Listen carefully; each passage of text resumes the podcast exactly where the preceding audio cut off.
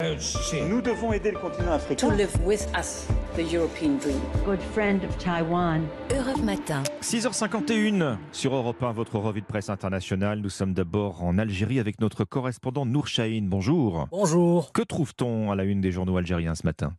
Eh bien, du ciment. La presse fait l'éloge des industriels du secteur des cimenteries. En quelques années, l'Algérie est passée de pays importateur à grand exportateur de ciment en tout genre, écrit Algérie Echo du ciment pour l'Angleterre, pour l'Allemagne ou pour la France. En très peu de temps, le pays est devenu le deuxième fournisseur de ciment pour l'Europe après la Turquie, nous dit le soir d'Algérie. Des exportations qui représentent 11% des besoins européens, précise l'expression. Pour sa part, le journal en ligne TSA préfère parler des obstacles qui peuvent freiner cet élan des cimenteries algériennes à l'export. Le journal cite la faiblesse de la logistique, notamment au niveau des ports, une contrainte à laquelle l'Algérie pourra facilement parer grâce notamment à des investissements colossaux annoncés pour le secteur du transport maritime. Partons en Grèce avec vous, Clémentine Athanasiadis. Les gros titres de la presse grecque. À la une de l'actualité, l'ouverture d'une enquête qui vise l'Arche du Monde, une ONG orthodoxe dont plusieurs membres sont accusés de violences physiques et morales, auxquelles s'ajoutent des faits d'abus sexuels, écrit le journal Ikathé Merini, des actes qui auraient été commis sur des mineurs vulnérables hébergés dans des foyers de l'organisation. Parmi les personnes incriminées, le père Adonios Papanikolaou, fondateur de l'ONG. Lui nie tout en bloc, précise le quotidien Tanea, mais le gouvernement retire son aide financière jusqu'à ce que la lumière soit faite, lit-on dans la presse.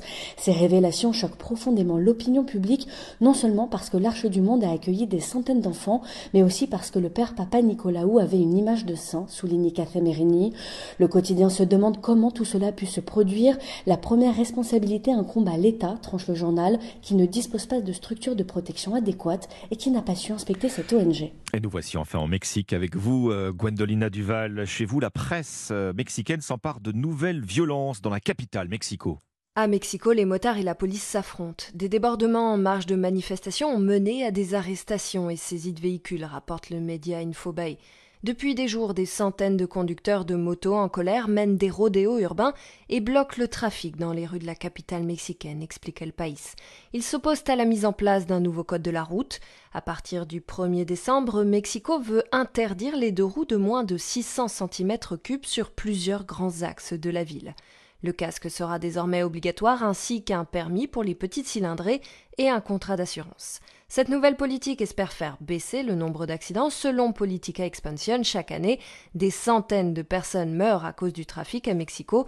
En 2022, presque la moitié des victimes sont des conducteurs de deux roues. Merci Gwendolina Duval, merci à nos correspondants.